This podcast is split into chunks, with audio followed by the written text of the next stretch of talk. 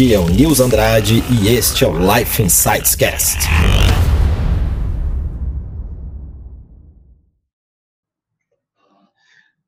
Grande, Edu.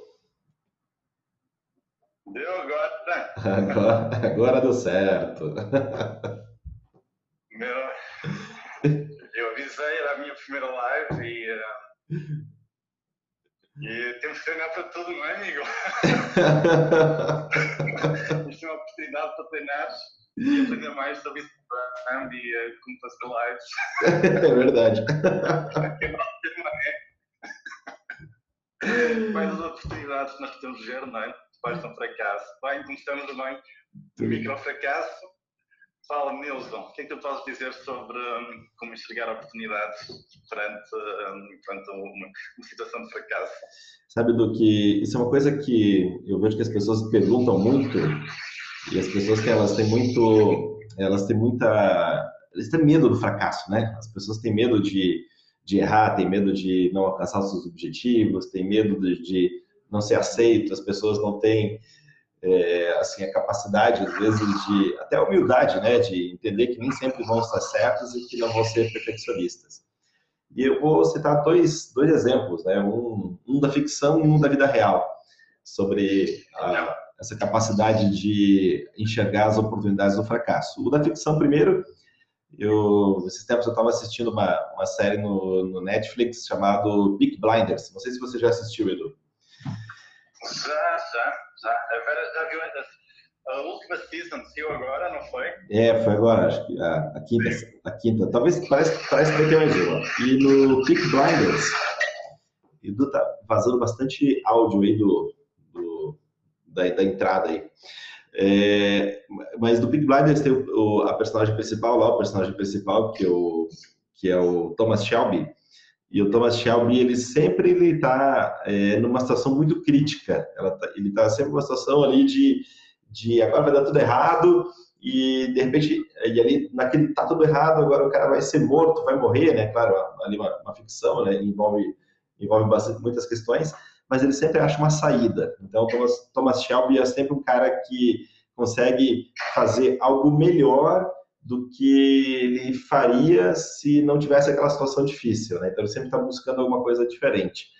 É claro que isso não é, para quem está assistindo, né? Não é uma desculpa para virar um gangster, né? Virar um criminoso, não é, não é isso, né?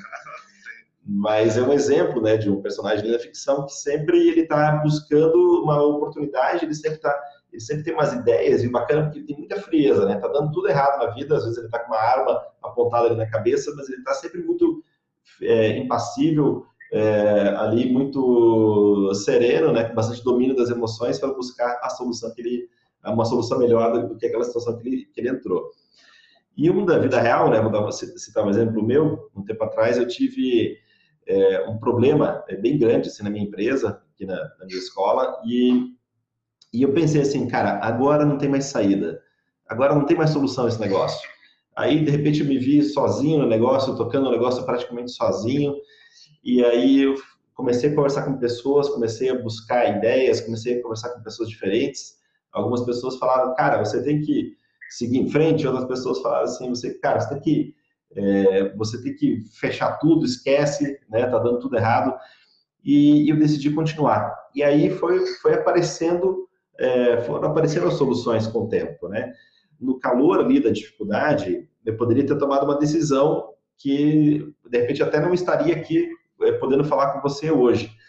É, mas ali na o momento que eu esfriei a cabeça, o momento que eu usei técnicas né, para gerar mais clareza, mais, é, mais conhecimento, mais determinação, pronto, ali foi aparecendo soluções. A solução não aparecia de uma hora para outra, demorou ali mais ou menos uns dois a três meses até a solução se concretizar, aparecer, né, até a coisa andar. Então, sempre tem oportunidade. Às vezes a gente não enxerga a oportunidade porque é, a gente está mergulhado no, no, problema e a gente tem que ter um certo distanciamento, né, um distanciamento emocional e mental, é. olhar de fora. Isso tem a ver com a clareza, não é?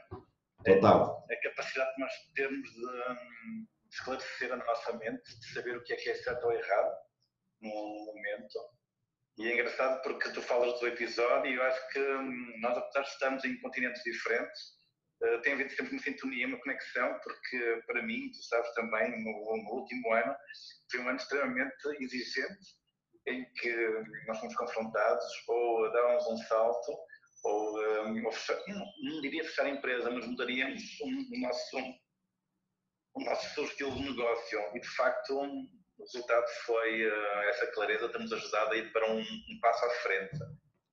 Uh, tu que trabalhas com, com life planning, é óbvio, aprendi muito contigo, uh, agradeço-te sempre, já são quantos anos? Alguns, é? sei, meu. Alguns, né? Mas uh, essa parte da clareza mental e emocional faz muita diferença, não é? Total. Total diferença. É, a gente, tá, às vezes, está na, na situação ali, a gente está emocionado, a gente tá, não sabe. É, é, a emoção não, não, não, traz clareza, né? A gente fica.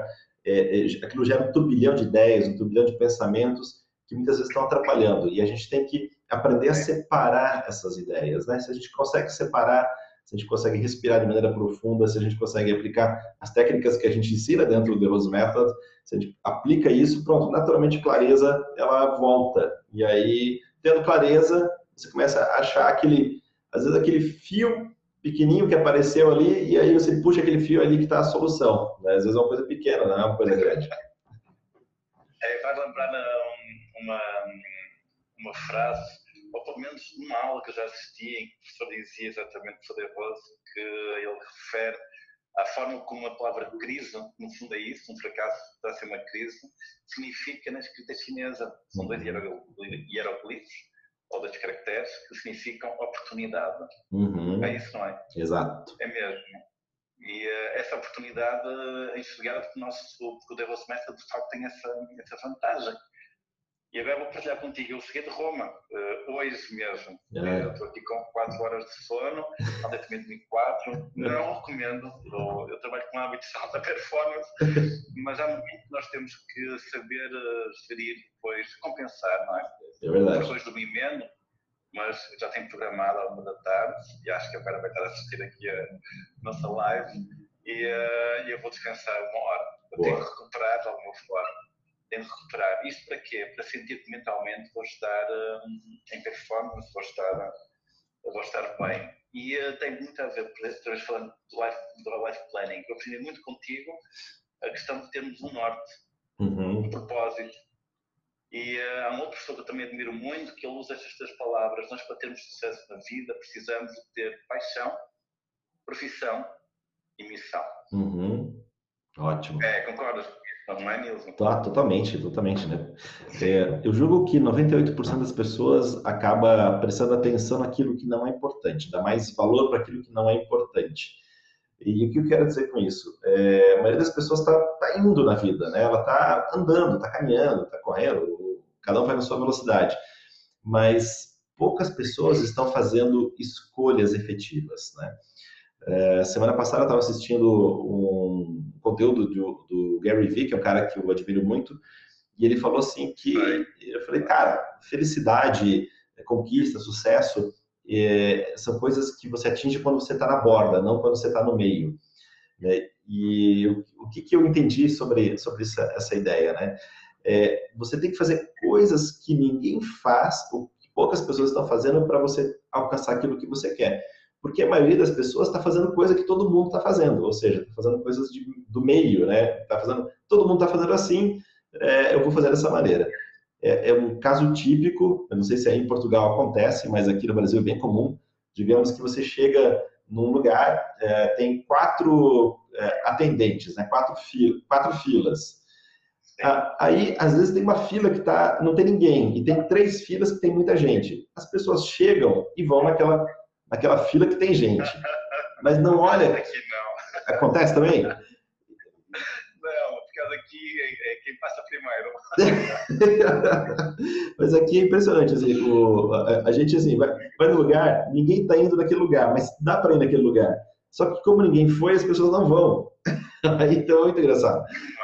Então, é, por exemplo, a gente viajou agora no feriado também, a gente foi para praia, eu e a, eu e a Emma fomos para praia.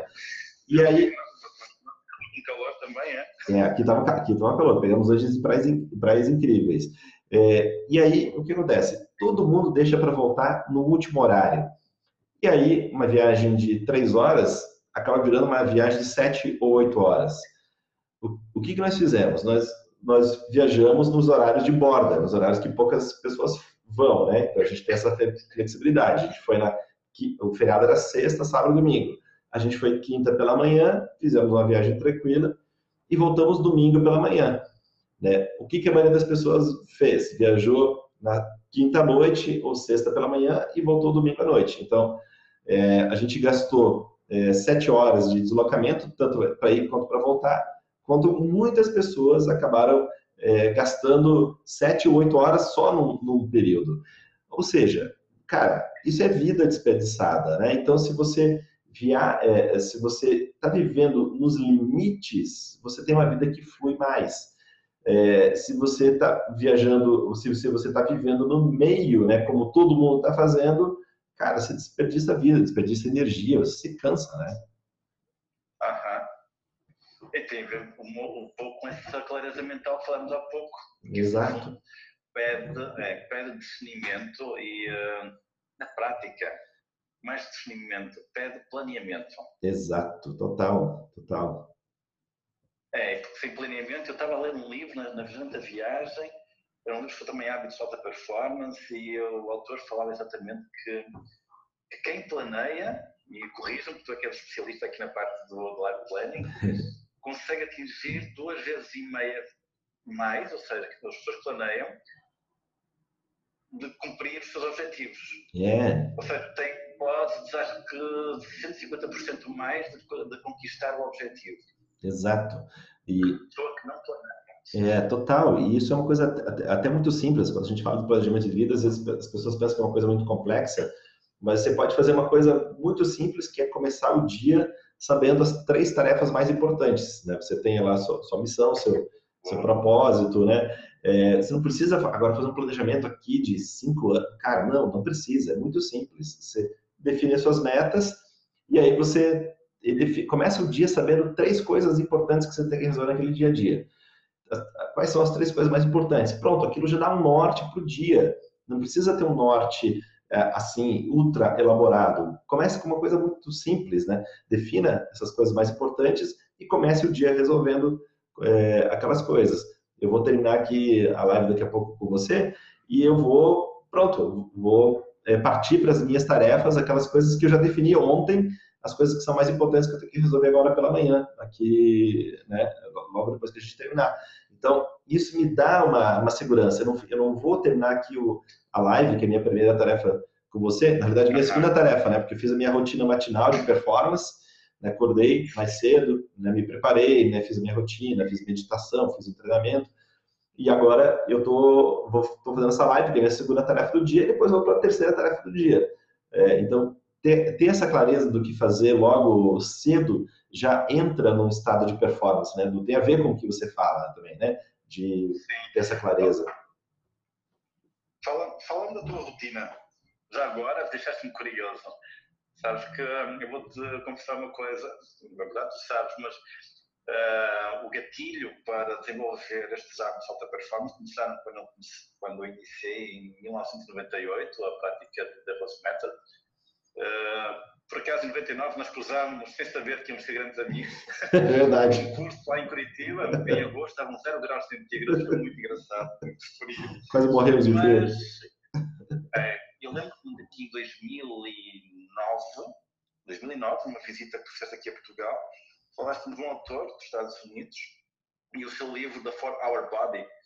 E eh, para mim foi, uh, eventualmente, talvez um dos livros mais importantes que eu li porque, porque me inspiraram aquilo que eu sou hoje e aquilo que eu quero ensinar e, e partilhar hoje. E um, eu, eu sempre olhei para ti como sendo também esse precursor de hábitos de alta performance. Uhum. Portanto, a tua especialidade ser de facto life planning, planeamento, metas, objetivos, mas eu vejo com, com, uh, com, bastante orgulho, porque tu consegues, nesses últimos 10 anos, 11, que desde que partilhaste esse livro, consegues mostrar que isso está bem patente na tua missão ou no teu propósito de vida. Como é que é a tua rotina logo de manhã? Conta-me. Bem simples. Esse é o teu primeiro passo. É bem simples. Primeira coisa, eu é, toco o despertador eu não, eu, é, eu procuro não ficar na cama.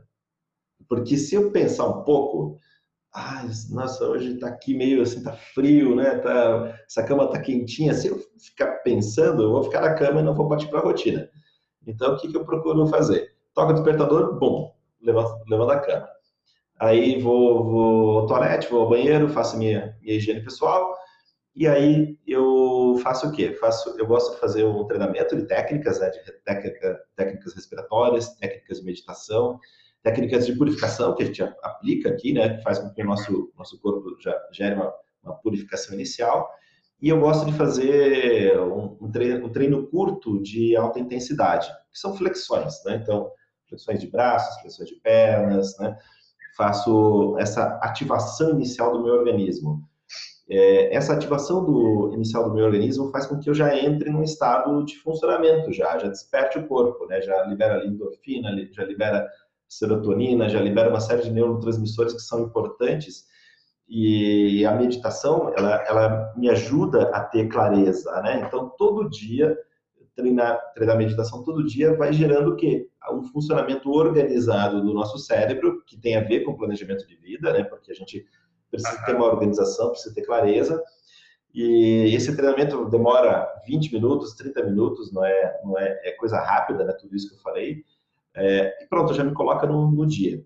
E também, o que eu procuro fazer, Edu, é não usar o celular na primeira hora do dia, né? Porque isso ativa muito as nossas ondas mentais. É, a gente está ali com ondas, as nossas ondas mentais, elas estão é, num nível de funcionamento. Acho que o Edu deu uma travadinha. Eu vou continuar conversando aqui com você. Já voltou. Voltou? É, mandaram uma isso bloqueou aqui. Eu tá bom. Vênus. Beleza. E aí, é, isso faz com que a mente não fique acelerada logo pela manhã, porque a tela brilhante, essa tela brilhante do celular, do, da televisão, do smartphone, do tablet, do computador, isso ativa a nossa mente, isso já atrapalha a nossa mente. Eu, eu procuro não usar telas na primeira hora do dia e nem na última hora do dia. Ok. E aí, Edu, eu já entro na minha rotina, né? Fiz a preparação inicial, já né, tenho minha rotina aqui de trabalho efetiva.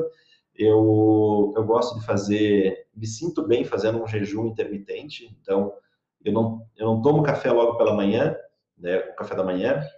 Em Portugal, o pequeno almoço, né? Eu, eu espero lá, pra, lá pelas 10 da manhã para tomar meu, meu desjejum. É, eu faço um jejum intermitente de mais ou menos umas 14 a 16 horas aproximadamente. Varia, né? Às vezes 12, às vezes 16, então depende, depende um pouquinho do dia. Mas é, é assim que eu começo o dia. Eu já começo ele ativando, né, me colocando em estado de performance e já fazendo as minhas tarefas logo, logo pela manhã. Então, são, essa, é, é muito simples a minha rotina. Né? Já começa dessa forma. Edu, voltou? Voltei, estou aqui. Opa! Fiquei no pequeno almoço. Ah, falhou aí para você? Sim. Que pena. Desculpa. Tranquilo. Não, mas é, foi bem simples, né? Faço aquela rotina que eu falei, aí começo a trabalhar e lá pelas 9, 10 da manhã eu faço o pequeno almoço ou o café da manhã. bem completa, estás a ver como se aprende. Gostei muito dessa tua, desse teu detalhe em relação ao uh, telemóvel na primeira hora da manhã. Uhum. Para uma parte das pessoas é quase impossível. Uh, numa das, das, das, palestras que eu dou, eu menciono para hábito de alta performance, uma das capacidades que devemos ter é driblar alguns vilões. E um desses vilões são exatamente os telemóveis e as redes sociais. Por acaso estamos a usar como veículo profissional, de ferramenta, de comunicação, tudo é uma, é uma questão de quantidade e dose. E, um, eventualmente, para quem é muito organizado, fica difícil a pessoa conseguir, por vezes, gerir essa dose. E eu lembro na altura que fiz o life planning contigo, eh, naqueles 10 passos, eh, um, um Houve um momento mais alto para mim, que era exatamente a decisão, para mim foi um exercício bom, a minha visão para um ano, 5 e 10 anos. Na altura foi um enxergar de consciência, porque não estava habituado, estamos a falar em 2008, 2009, um rookie mesmo nestas andanças. Uhum. E um, eu percebo que a maior parte das pessoas tem essa dificuldade também. Uhum. Nem tu sentes que as pessoas, quando trabalham contigo no life planning, têm assim, alguma, algum entrave. É logo na primeira aula, na primeira sessão, um, é na fase da verificação, que eu gosto muito dessa parte, porque de facto ela, tão importante como o objetivo é a verificação, uh, estar a, verificar os passos dados para fazer aquilo que nós chamamos de PDCA, uhum. fiz esse curso contigo e não esqueci mais. Plan, do, check and act, é isso. Exato. Um, sim, em termos de life planning, o que é que tu, tu, tens sentido que as pessoas, por vezes, é um momento mais alto, é um momento mais importante? O momento mais importante é quando elas decidem tomar ação. Porque as pessoas, a maioria das pessoas, elas não agem, as pessoas têm ideias, elas têm metas, elas têm querem alcançar seus objetivos, ter seus sonhos, definem, né, onde querem chegar, muito legal, muito maravilhoso. É, então, o ponto é, ah, então agora eu vou agir. Aí, é, a pessoa vai para a ação, só que isso não tem glamour nenhum, né? É, você fazer sonhos, imaginar coisas na sua cabeça é uma coisa maravilhosa, uma coisa incrível. Agora, quando é para tomar ação, quando é para começar, putz, aí que as pessoas têm os problemas, né? Então, acho que o ponto alto, assim, quando a pessoa descobre o que ela quer alcançar, ela fica super feliz com aquilo e, nossa, motivada. Agora, o ponto baixo é, é a dificuldade de colocar em ação. E essa dificuldade é, de colocar em ação, Edu, é, a maioria das pessoas é por medo. As pessoas têm medo de é, não alcançar, elas têm medo de não serem aceitas pelas decisões que tomaram, elas têm medo de é, elas têm medo de não, não alcançar aquele objetivo. Então, o medo é o que trava, né? Então, se eu pudesse, assim, entrar na cabeça de cada um e falar assim, cara, tira o medo, faz a coisa acontecer, né? As pessoas, ninguém, ninguém vai te julgar. Claro, as pessoas vão julgar, mas só que se você ficar refém do que os outros pensam, do julgamento dos outros, você não age. Então, uh, o ponto principal para ter sucesso, assim, é, no meu, na minha visão, que eu acompanho já nesses é, tantos anos que eu ensino essa metodologia, é, cara, tira o medo e faz a coisa acontecer, deixa as coisas é, fluírem, deixa o medo de lado, não se importe com o que os outros pensam e faça, construa a sua vida, né? Faça suas escolhas e construa a sua vida. É, parece fácil quando fala e... Uh, não é fácil. É, uh, aquele, ditado que diz pimenta no, do outro, não é? É, verdade. É, é fresco. é engraçado ver. Mas a verdade é que um, e o que fazer quando a pessoa sente que a decisão que ela tem que tomar lhe pode custar anos de vida? Pode ser o quê? Quando o impasse, quando a decisão que ela tem que tomar, uhum. ou o rumo, lhe, pode, lhe poderá custar anos de vida. Ah, sim, pode custar anos de vida, né?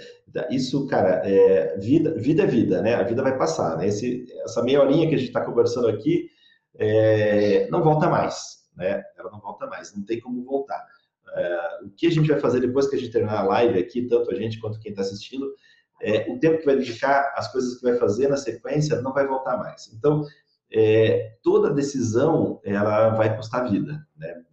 Não fazer nada vai custar vida, é, fazer alguma coisa vai custar vida. E, e o que eu acredito, Edu, é, que é um ponto importante, assim, é, pela minha experiência de vida, o ano que vem eu vou fazer 50 anos, né? Fiz 49 agora em outubro, né? Olha, você vai ter um amigo cinquentão, hein? E passa rápido o tempo, né? E, cara, é uma coisa que, que, que, é importante nessa, nessa situação toda de investir a vida, é o que eu percebo, assim, tanto na minha vida quanto as pessoas que eu ensino, é quando a gente tira o dinheiro do pedestal e quando a gente coloca a felicidade do pedestal, aí a coisa muda totalmente de, de de percepção, né? Porque quando você coloca o dinheiro no pedestal, é, muitas vezes você toma decisões de curto prazo e que fazem com que você não se sinta feliz. Importante, né? O dinheiro é vital. Se a gente não tivesse dinheiro, por exemplo, a gente não, ia, não poderia estar fazendo esse bate-papo aqui, porque a gente precisa ter o nosso smartphone, a gente precisa ter a nossa conexão à internet, a gente precisa ter saúde, né?